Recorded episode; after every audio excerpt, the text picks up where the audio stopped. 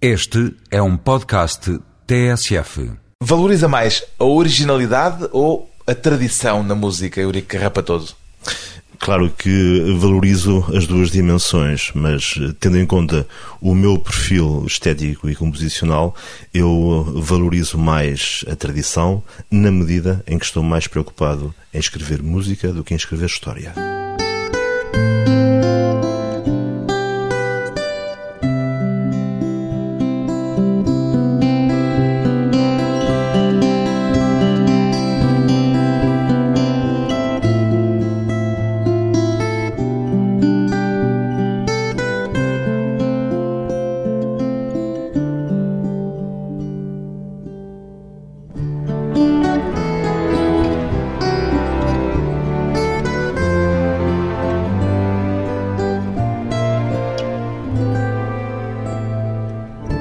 Carrapatoso, 46 anos, compositor. O que é que a música que faz lhe deu a conhecer, Eurico Carrapatoso, a respeito de si próprio? A música é uma forma de mundividência. Uma forma de autoconhecimento também? Sim, com certeza. E de interpretação do mundo através dos sons, das harmonias, dos timbres, já agora de coisas talvez um pouco mais voláteis, tais como a identidade. Por exemplo, eu tenho, acho, a atravessar diagonalmente a minha forma de expressão artística, o facto de ser português em geral e de ser transmontano em particular. Portanto, com certeza que a música é uma forma de ver o mundo e, nesse sentido, penso que faço uma música bem portuguesa. E descobre-se a si próprio, quer dizer, já houve aspectos pessoais que tenha descoberto e que não tivesse tão conscientes ainda antes de escrever uma determinada obra, uma determinada peça? Com certeza, este processo é um processo dialéctico, um processo que nos acompanha durante a vida e, como é normal na vida, com a maturidade, enfim, neste momento já tenho 46 anos, já não sou propriamente um jovem compositor como alguma comunicação social insiste em me chamar, para meu gáudio, confesso. É um elogio. Acaba por ser um elogio, apesar das minhas barbas brancas, mas como dizia, neste momento, em fase de maturidade, há uma certa tendência para ir depurando o caminho é normal no ser humano. Eu tenho maior respeito pelos compositores, tantos na história da música, dita e erudita, compositores que se manifestaram de uma forma proteiforme, de múltiplas maneiras, tiveram sempre uma sede insaciável da renovação, com certeza que os respeito.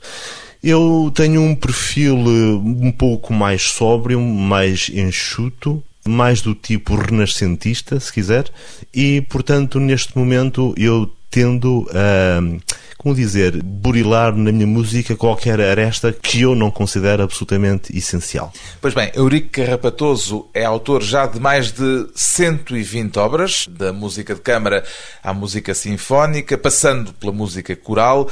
Consegue identificar com facilidade, Eurico Carrapatoso, a principal fonte de onde brota a música que compõe? Há dois elementos fundamentais que em si próprios não significam nada, contudo, elementos fundamentais, ou seja, dois corpos teóricos também práticos aos quais recorro como compositor, como técnicas que eu colho e que tantos compositores da história da música colheram. E os dois elementos fundamentais são a tonalidade, o sistema tonal, o que me dá um cariz convencional, tradicional, que assumo com todo o gosto, e há um outro elemento, este mais particular, que é o elemento da identidade portuguesa, que eu continuo a beber na grande obra e no grande exemplo ético também, não só composicional, do Fernando Lopes Graça. É o seu mestre, digamos assim? É um dos faróis da minha vida, com certeza. Este farol é um farol próximo, que eu próprio conheci, com quem tive o prazer de privar e de sentir o exemplo de vida e até a sua própria ressonância volumétrica como cidadão e como ser, sabe que. A ressonância volumétrica quer dizer a presença física? A, presença física. Eu, eu devo dizer o seguinte: isto parece uma coisa mirabolante, mas eu sinto, em algumas pessoas, com uma grande dimensão intelectual, sinto na presença delas um ruído de fundo tipo poste de alta tensão ou então um ruído parecido com o som que faz a espada do Darth Vader, que é uma espécie de que anda à volta deles como uma aura. Uma espécie de aura sonora. Uma aura sonora. E o Lopes Graça emitia claramente esse ruído de fundo. Pelo menos eu senti-o através, possivelmente, da minha excitação de estar com ele. E, portanto, tive a possibilidade de privar com ele, de conhecer muito bem a música dele, nomeadamente na minha prática coral, no Coral de Letras do Estado do Porto, o José Luís Borges Coelho, o meu primeiro professor, foi ele, no fundo, que me introduziu à música de Lopes Graça e foi também através dele que eu acabaria por conhecer pessoalmente o Fernando Lopes Graça. E, portanto, o exemplo do Graça é um exemplo que permanece como uma referência é matricial na minha formação. Isto vinha a propósito da origem, da fonte da sua música e aquilo que me fez perguntar-lhe isto era tentar perceber se nos diferentes géneros musicais que tem percorrido, se a origem é comum ou se varia em função da obra e do tipo de peça que está a escrever? Eu vou dar-lhe uma resposta um bocadinho mais geral, não tão específica, caso a caso. Mas eu penso que há fundamentalmente dois gestos na história da composição, enfim, na história da música.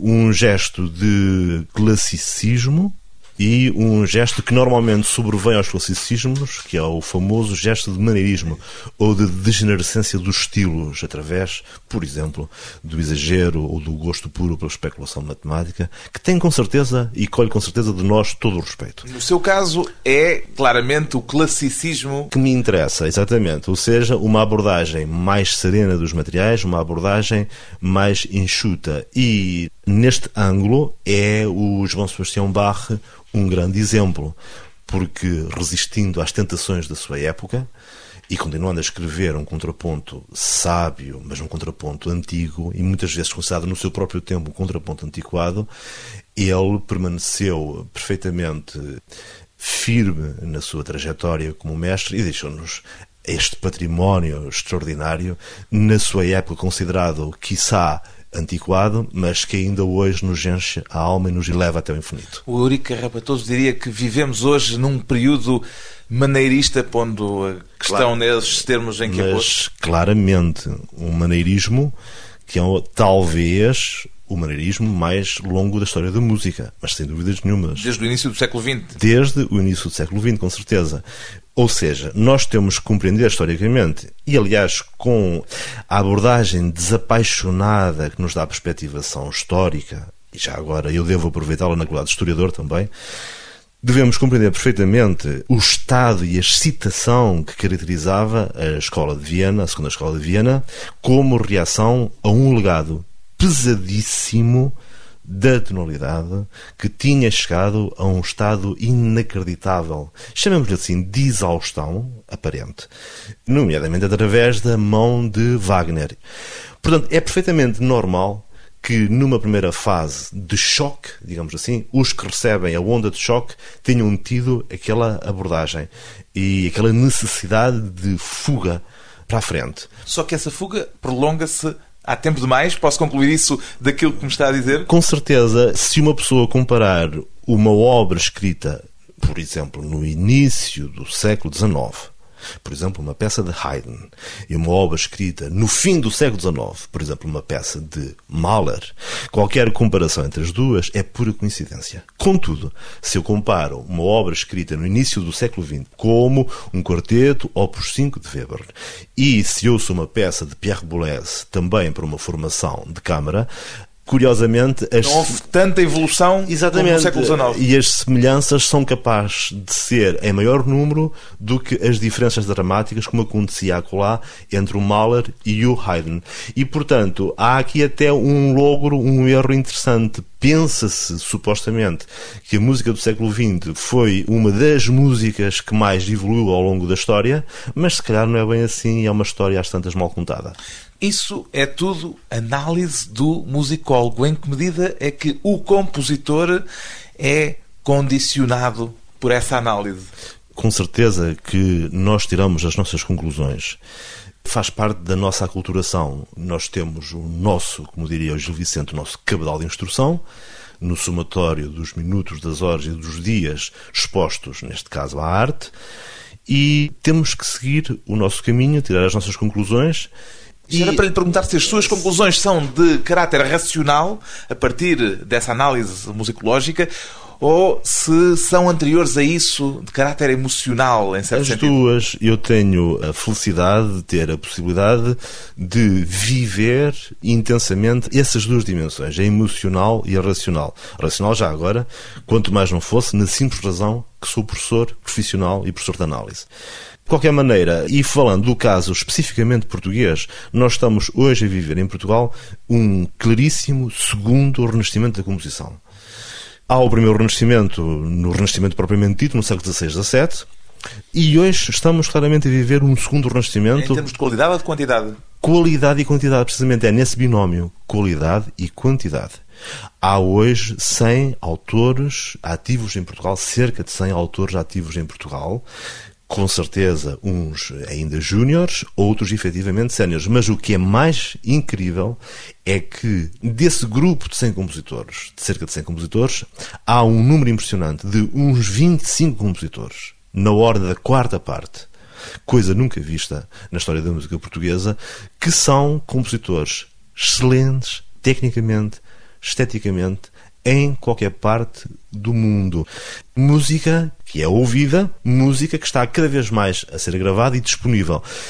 E um elemento muito interessante deste segundo renascimento da composição portuguesa é o facto de haver um leque vastíssimo estético, de oferta estética, da qual a cultura portuguesa só pode ganhar. Leque esse que vai desde o meu caso, mais conservador, mais convencional, até o caso de Manuel Nunes apanhando neste leque variadíssimas propostas estéticas interessantíssimas, talvez tendo nesta latitude que vai de ao Manuel Nunes no centro nevrálgico aí um Luís Tinoco, por exemplo, se quiser, só para dar nomes a este fenómeno. Tonalidades e cambiantes para praticamente todos os gostos. Depois de uma curta pausa, vamos voltar com o compositor Eurico Carrapatoso e o primeiro violão.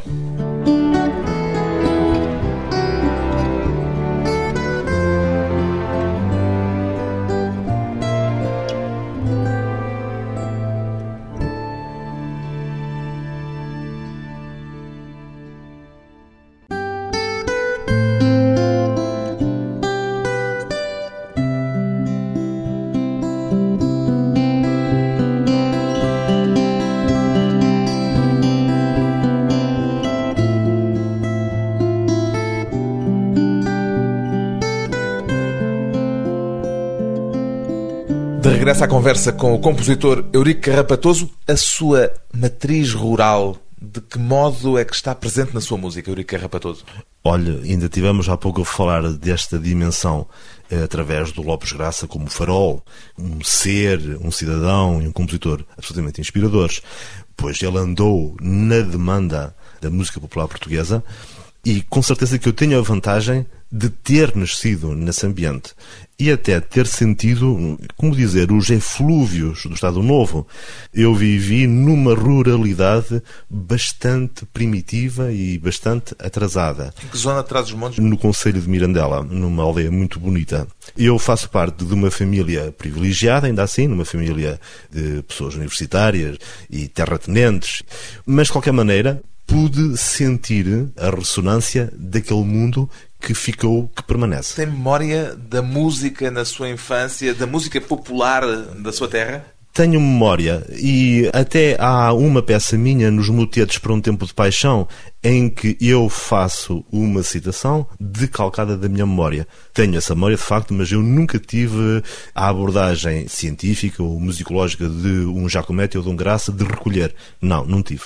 Mas tenho realmente essa memória e até lhe devo contar um breve episódio do qual me lembro muito bem que se passou com o Graça e com o Giacometti, porque eles andaram a recolher entre os montes nos anos 65, 68 e lembro perfeitamente que um dia chegou uma carrinha Peugeot, lembro perfeitamente dela, uma carrinha 404 branca, chegou à minha aldeia Teria 4 ou 5 anos? Na altura eu tinha talvez, como é que é? Eu nasci em 62, isto terá sido em 68, 69, portanto os meus 5, 6 anos de idade.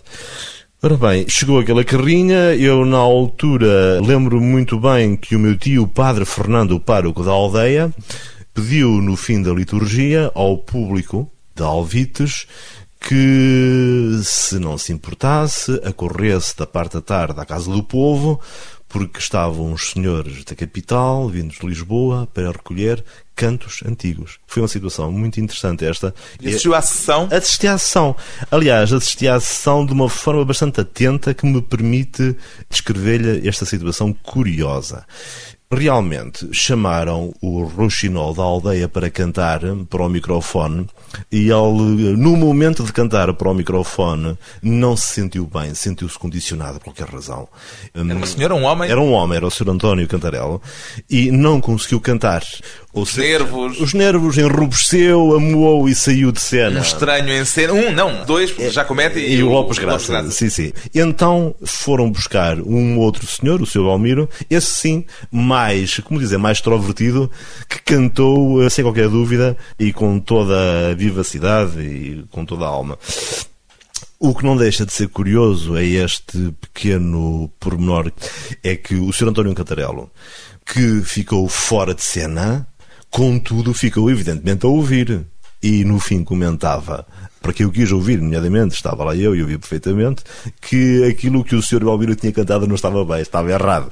E havia uns textos. Aquelas disputas da aldeia. Exatamente, que havia lá uns textos e umas quadras que não eram aquelas. O que é curioso também, e é uma ironia do destino, Sim. é o Eurico Carrapatoso ter estado com 5, 6 anos numa sessão dessas, vindo mais tarde a encontrar, noutras circunstâncias totalmente distintas, é o Fernando Lopes Graça. Alguma vez falou com ele dessa sessão? Falei dessa sessão e até lhe este pequeno episódio e, nomeadamente, aquele pequeno comentário final de que as quadras estavam erradas, que não era assim o canto da cegada.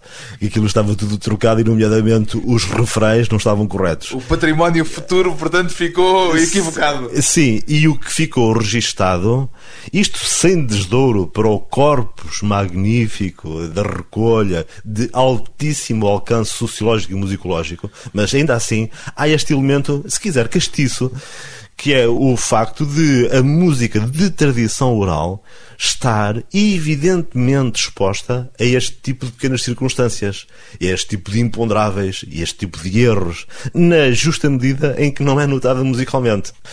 Já uma vez contou que, aí pelos 3, 4 anos, portanto seria mais ou menos por essa altura, hum houve uma área do Otelo de Verdi que o, sobressaltou de uma forma extraordinária. Esse Também é... se lembra desse episódio? Não me lembro, não, mas... É um episódio contado é... na Os família. pais, sim. E realmente eu estava, pelos vistos, a dormir ou a dormitar no quarto ao lado da sala onde os meus pais estavam a ouvir uma transmissão da ópera Otelo de Verdi. E há aquele credo do Iago, que é um credo tétrico e dramático e tenebroso, verdadeiramente, que, pelos vistos, na altura, me fez atingir uma catarse e um estado de excitação inacreditável e eu irrompi na sala aos berros a dizerem para tirar imediatamente aquela música que me estava a fazer mal. Portanto, foi por rejeição a sua primeira reação com não diria, a música não, erudita. Não diria rejeição, foi por assunção integral do sentido da música, ou seja, foi por catarse aquilo entrou-me e criou-me aqueles famosos estados que nós conhecemos muito bem, como a pele de galinha e outras coisas mais que são difíceis de explicar. Havia músicos na sua família? O meu pai era melómano, mas não tocava instrumento nenhum? Não tocava instrumento nenhum, mas cantou no Orfeão Académico de Coimbra e enlanguecia com música. Tinha um forte estado melancólico, muito maior do que o da minha mãe. Portanto, eu terei herdado do lado do meu pai esta dimensão de sensibilidade musical. Melancólica ainda hoje? Ai, completamente. Estado melancólico, sim. E, curiosamente, até tenho uma relação, como é que lhe de explicar isto? De um certo voyeurismo relativamente ao meu pai porque ainda hoje me comovo precisamente com as mesmas passagens com que o meu pai se comovia e, portanto... Mas comove-se com a memória da comoção do seu pai ou comove-se genuinamente com a música que está a ouvir? Com as duas, mas principalmente com a música propriamente dita, com certeza. As mesmas passagens da abertura solene 1812 de Tchaikovsky, são as mesmas passagens da Carmen de Bizet, são as mesmas passagens do Tannhäuser, do Wagner, etc. Move-se com música sua, escrita por si. Apanhou-me desprevenido nessa pergunta. Hum, comovo Basta um sim ou não? Não, comovo-me raras vezes, talvez por uma questão que nós eh, todos temos de uma certa exigência e de uma certa objetividade. Curiosamente aqui a palavra é objetividade, não subjetividade, com que ouvimos a nossa própria música, na medida em que a conhecemos, na medida em que a fizemos. Contudo, eu já tive duas ou três circunstâncias em que pude distanciar-me olimpicamente daquilo que escrevi e escutá-lo, talvez por surpresa, não tanto na qualidade de compositor, mas na qualidade de ouvinte. E confesso que houve duas ou três circunstâncias, também tendo em conta o espaço onde eu fruí essas situações, que me comoveram. Estou-me a lembrar. Isso em primeira audição ou em audições posteriores, já com a obra ouvida e reouvida? Em todos os casos, audições subsequentes. Eu estou-me a lembrar, por exemplo, de uma situação muito recente que me comoveu imenso a escuta da minha ópera A Floresta no Coliseu dos Recreios do Porto em fevereiro passado, completamente à pinha. Comoveu-me também eh, esta ressonância. Ópera para crianças. Ópera para crianças, essa. E comoveu-me também não apenas a, a, a música, não apenas o texto mágico, luminoso, de Sofia, que cheira a maçã e a alecrim e a manhãs do outono. Não é só isso, comoveu-me também o silêncio incrível daquelas milhares de crianças completamente penduradas da cena e da história e, enfim, se não me ficar mal, da música. Ainda toca violão, Eurica Rapatoso? Toco violão e tenho uma filha que é igual a mim em papel químico. A minha menina Leonor, que agora com os seus 13 anos, toca violão de uma maneira Bossa Nova também? Bossa Nova também, mas de uma maneira não sei como é que me dizer isto sem me ficar mal, de uma maneira infernal. De que modo é que esse violão que lhe ofereceram aos 13 anos marcou o seu futuro musical? É a abertura definitiva para a aproximação à música. Na altura, com certeza, que não pude fruir, sei lá, as situações que hoje eh, existem em Mirandela, com escolas de música, nomeadamente uma bela escola profissional de música. Na altura não havia ensino de música em Trás-os-Montes, eu não tive a possibilidade. Foi claramente o violão que me encaminhou para aceder à beleza e ao jardim de muito deliciosos frutos que é a música através de uma propedêutica tropical, através do Tom Jobim. O Eurico Rapatoso chegou tarde ao estudo da música, tinha mais de 20 anos quando começou a estudar Com música. 23 anos, sim. Acha que seria hoje um compositor diferente, outro compositor, se tivesse começado logo na infância, como é de norma que aconteça? É provável que fosse diferente, porque a minha abordagem da música é uma abordagem, estou a falar da abordagem teórica agora, é uma abordagem em maturidade. Já licenciado em História, na altura até, inclusivamente, já assistente de História Económica e Social. Portanto, tinha já uma certa visão do mundo e da arte, na altura como ouvindo com certeza, uma certa visão madura. E o facto de eu ter começado tarde, e também com as suas limitações de ter começado tarde, foram, contudo, limitações que se transformaram não tanto num travão ou numa condicionante, mas numa libertação.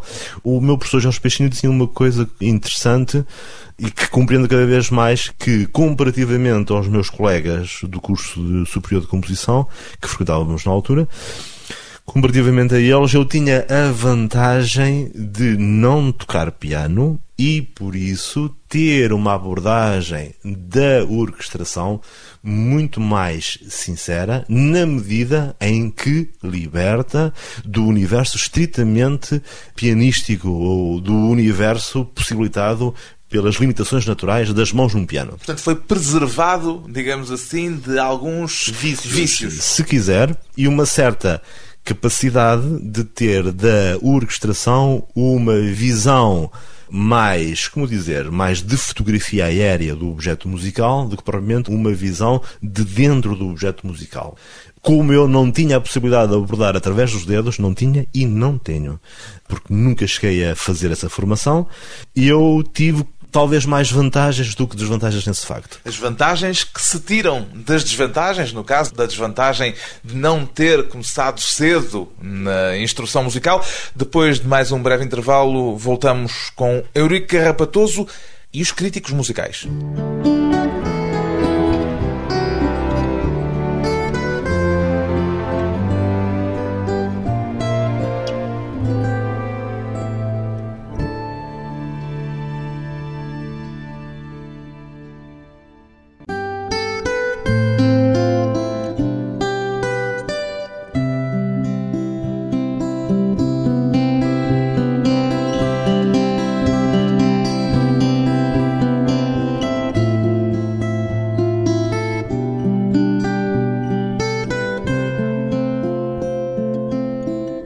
Convidado hoje para a conversa pessoal e transmissível o compositor Eurico Carrapatoso. A música contemporânea, em geral, Eurico Carrapatoso, merece, na sua opinião, a má fama que tem entre grande parte do público não especializado hoje em dia? Há um processo de divórcio conhecido entre a música contemporânea e o público. Merecido por parte da música contemporânea em geral? Eu não diria merecido, mas temos que, por vezes, compreender e admitir como natural esse divórcio. A que é que se deve esse divórcio? A relação difícil? Olha, deve-se, antes de mais, a uma atitude, logo a priori, uma atitude tão bem dita por esta famosa frase de Arnold Schoenberg. Se é arte, não é para todos. Se é para todos, não é arte. Imagino que não perfilha essa frase, evidentemente. Naturalmente que não perfilho esta frase. Admito-a dita por Schoenberg naquele tempo. Início do século XX. Com certeza. E completamente admissível. Mas o que é facto é que a música do século XX tendeu, logo a começar pela Segunda Escola de Viena, a ganhar esta dimensão elitista e assumida pelos próprios autores. Se é arte, não é para todos isto dito à boca cheia por Schoenberg. Portanto, é normal que o público que noutras épocas vitoriou logo ali na estreia o Verdi e o levou em braços, que noutras épocas vitoriou Mozart, que noutras épocas vitoriou Beethoven, é natural que este mesmo público vira as costas agora a uma atitude estética que rejeita claramente esta participação, esta comunhão generosa que caracterizou a música em todas as suas épocas históricas. Para si, o inverso dessa frase de Arnold Schoenberg faz sentido? Quer dizer, dizer sim, que sim. se é arte é para todos, se não é para todos, não é arte. Olha, que no sentido humanista do que significa todos, todos, a sociedade, eu acho que sim, acho que devemos apostar nisso. Eu bem sei que parte do pressuposto de um grande otimismo, mas é o otimismo que me caracteriza. Eu acredito no povo, acredito em todos, acredito na sociedade. E com certeza que é possível encontrar um compromisso entre o mundo subjetivo de um autor, é forçosamente um mundo subjetivo, é possível encontrar um compromisso entre esse mundo subjetivo e sinais que damos a quem nos escuta em tempo real, sinais de partilha generosa desse mesmo mundo, sinais de comunhão. Mas o ouvido não se ensina também? O ouvido, com certeza que se ensina. Já agora, penso que a este nível acolheria a sintonia, por exemplo, de um João Sebastião Barra. Eu, eh, sinceramente, uma vez mais, uma vez mais eu, não estarei muito interessado em que as pessoas que estão a escutar a minha música estejam a fazer a exegese do texto musical em tempo real. Era o que mais faltava. A música é uma arte que se deve fruir Com certeza que depois há vários níveis de compreensão e de acesso à arte, como é normal, até no próprio Bach.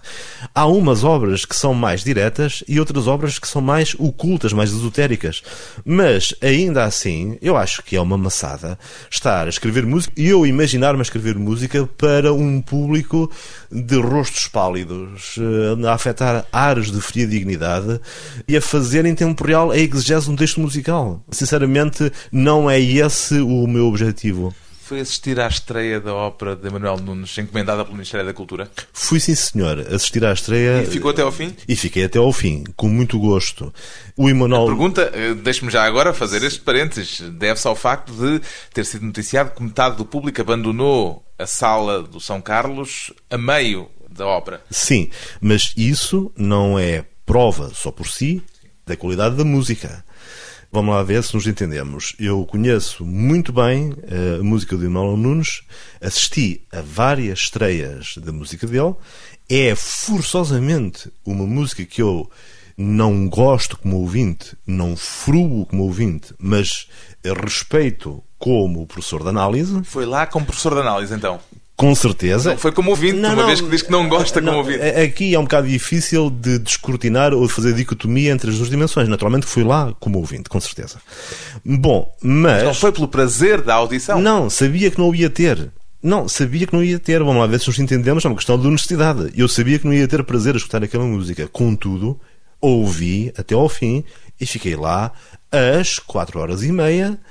Escutei e devo-lhe dizer o seguinte de toda a música bastante que conheço do Emanuel Nunes, eu não estou aqui a, a falar da música de Emanuel Nunes pelo diz que diz, não, eu conheço a música dele desde os anos 80, desde os encontros de música contemporânea. Ouvi o Vislumbre em estreia absoluta, ouvi o Claude Libet em estreia absoluta, ouvi o Ruf, ouvi Omnia Mutantor, ouvi o Máquina Mundi, portanto eu não estou a falar de cor. Eu devo dizer que de toda a música que eu ouvi do Emanuel Nunes, esta peça foi claramente a melhor obra que eu ouvi dele. Talvez. Melhor do ponto de vista da análise? E, e da obra de arte, se quiser. Nomeadamente, estando iluminada, é certo, por um texto absolutamente extraordinário, de Goethe. Eh, canónico de Goethe. Aqui há tempos, o Eurico Rapatoso dizia a respeito de uma obra sua, creio, se não estou enganado, o Magnificat em talha dourada, que os críticos detestam e depois acrescentava esta exclamação. E como eu adoro que os críticos detestem. Essa, é uma provocação? Não é uma provocação. Não, aí é uma citação de Manuel de Oliveira.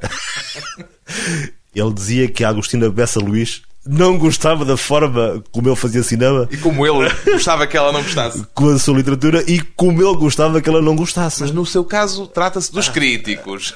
ok, os críticos, ainda assim, uma sociedade de pessoas muito respeitáveis, não é? Eu, quando encetei o meu caminho como compositor, nomeadamente com esta depuração no sentido da tonalidade que caracteriza o meu rumo musical, eu tive consciência desde sempre, desde o início, que a minha música ia ser alvo e repasto para a crítica. Já o acusaram alguma vez de reacionarismo musical, por exemplo? Com certeza, à boca cheia. Mas, Como é que reage? Uh, ouça, eu reajo com mais alto espírito democrático. Claro que também tenho o direito de usar, nestes casos, a crítica com o efeito higiênico de uma cotonete. Portanto, serve para limpar os meus ouvidos de impurezas. E nesse sentido, no sentido puramente higiênico, são as críticas altamente vantajosas. Agora, devo dizer também outra coisa. A crítica, ainda assim, ajuda-nos a ponderar. Ou a manter-nos firmes no nosso caminho, ou eventualmente a vacilar. Como eu sou transmontano e sou pedra dura, a reação que tem tido da minha parte é de me manter absolutamente firme no meu caminho. E nunca na minha vida, mas nunca, eu escreverei uma obra tendo como fito estar a agradar a um Augusto Seabra, ou um Manuel Pedro Ferreira, ou um Alexandre Delgado, ou um Fernando Lapa. Era o que mais faltava. São esses os críticos em concreto não, mas, a não. que se referia naquela imprecação? Não, nem sequer, porque qualquer um deles já comentou criticamente no sentido negativo a minha música, bem como positivamente. Tanto dá. Mas eu o que não vou fazer é mudar um milímetro que seja do meu rumo, daquilo que eu considero ser, naquele dado momento da minha vida, o meu percurso em termos de honestidade e verdade estéticas, não vou variar, vacilar minimamente um milímetro que seja, só porque estou a agradar a este e a desagradar àquele outro. Era o que mais faltava. É um homem religioso, Eurico Carrapatoso? Sou profundamente religioso, com certeza, embora esta questão da religião seja uma questão muito curiosa. Num opus graça, a trabalhar, sendo ele, como toda a gente sabe, um cidadão ateu, um militante ateu, a trabalhar, por exemplo, um texto litúrgico como o Requiem às vítimas do fascismo. Portanto, este assunto é muito interessante. É um assunto fraturante. Justamente eu perguntei-lhe isto porque uma parte importante da sua música pode-se considerar música sacra. Sim. Revisitar, por exemplo, o Stabat Mater é uma tarefa puramente musical ou há nisso também um eco dessa sua religiosidade e da sua educação religiosa? É um eco e também um ethos. É voltar à toca. É como a raposa que marca o seu espaço e volta lá. É um pouco isso.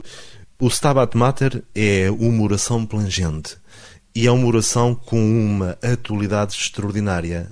Não só no contexto puramente litúrgico, teológico, de que parte. Por falar da dor, por falar da dor, e não é só isso, das mães dolorosas. Há muitas mães dolorosas no mundo que hoje vivemos. E este Stabat Mater que hoje escrevo é dedicado às mães iraquianas, dos meninos iraquianos. Tantas, dezenas de milhares de meninos iraquianos que pereceram e pereceram aparecendo nos noticiários do mundo ocidental com o doce epíteto dos danos colaterais. E é vergonhoso e é perfeitamente pré-filosófico este estado de coisas de chamarmos a uma carnificina absolutamente ilegítima e imoral um epíteto dulcíssimo de dano colateral. Portanto, esta digestão dos crimes que o Ocidente comete, esta fácil digestão através desses doces epítetos, é uma das mais cristalizadas manifestações de pré-filosofia. Entre o sacro e o profano, um músico que não rejeita a tradição, bem pelo contrário, Eurico Carrapatoso, compositor contemporâneo que se quer compositor para todos.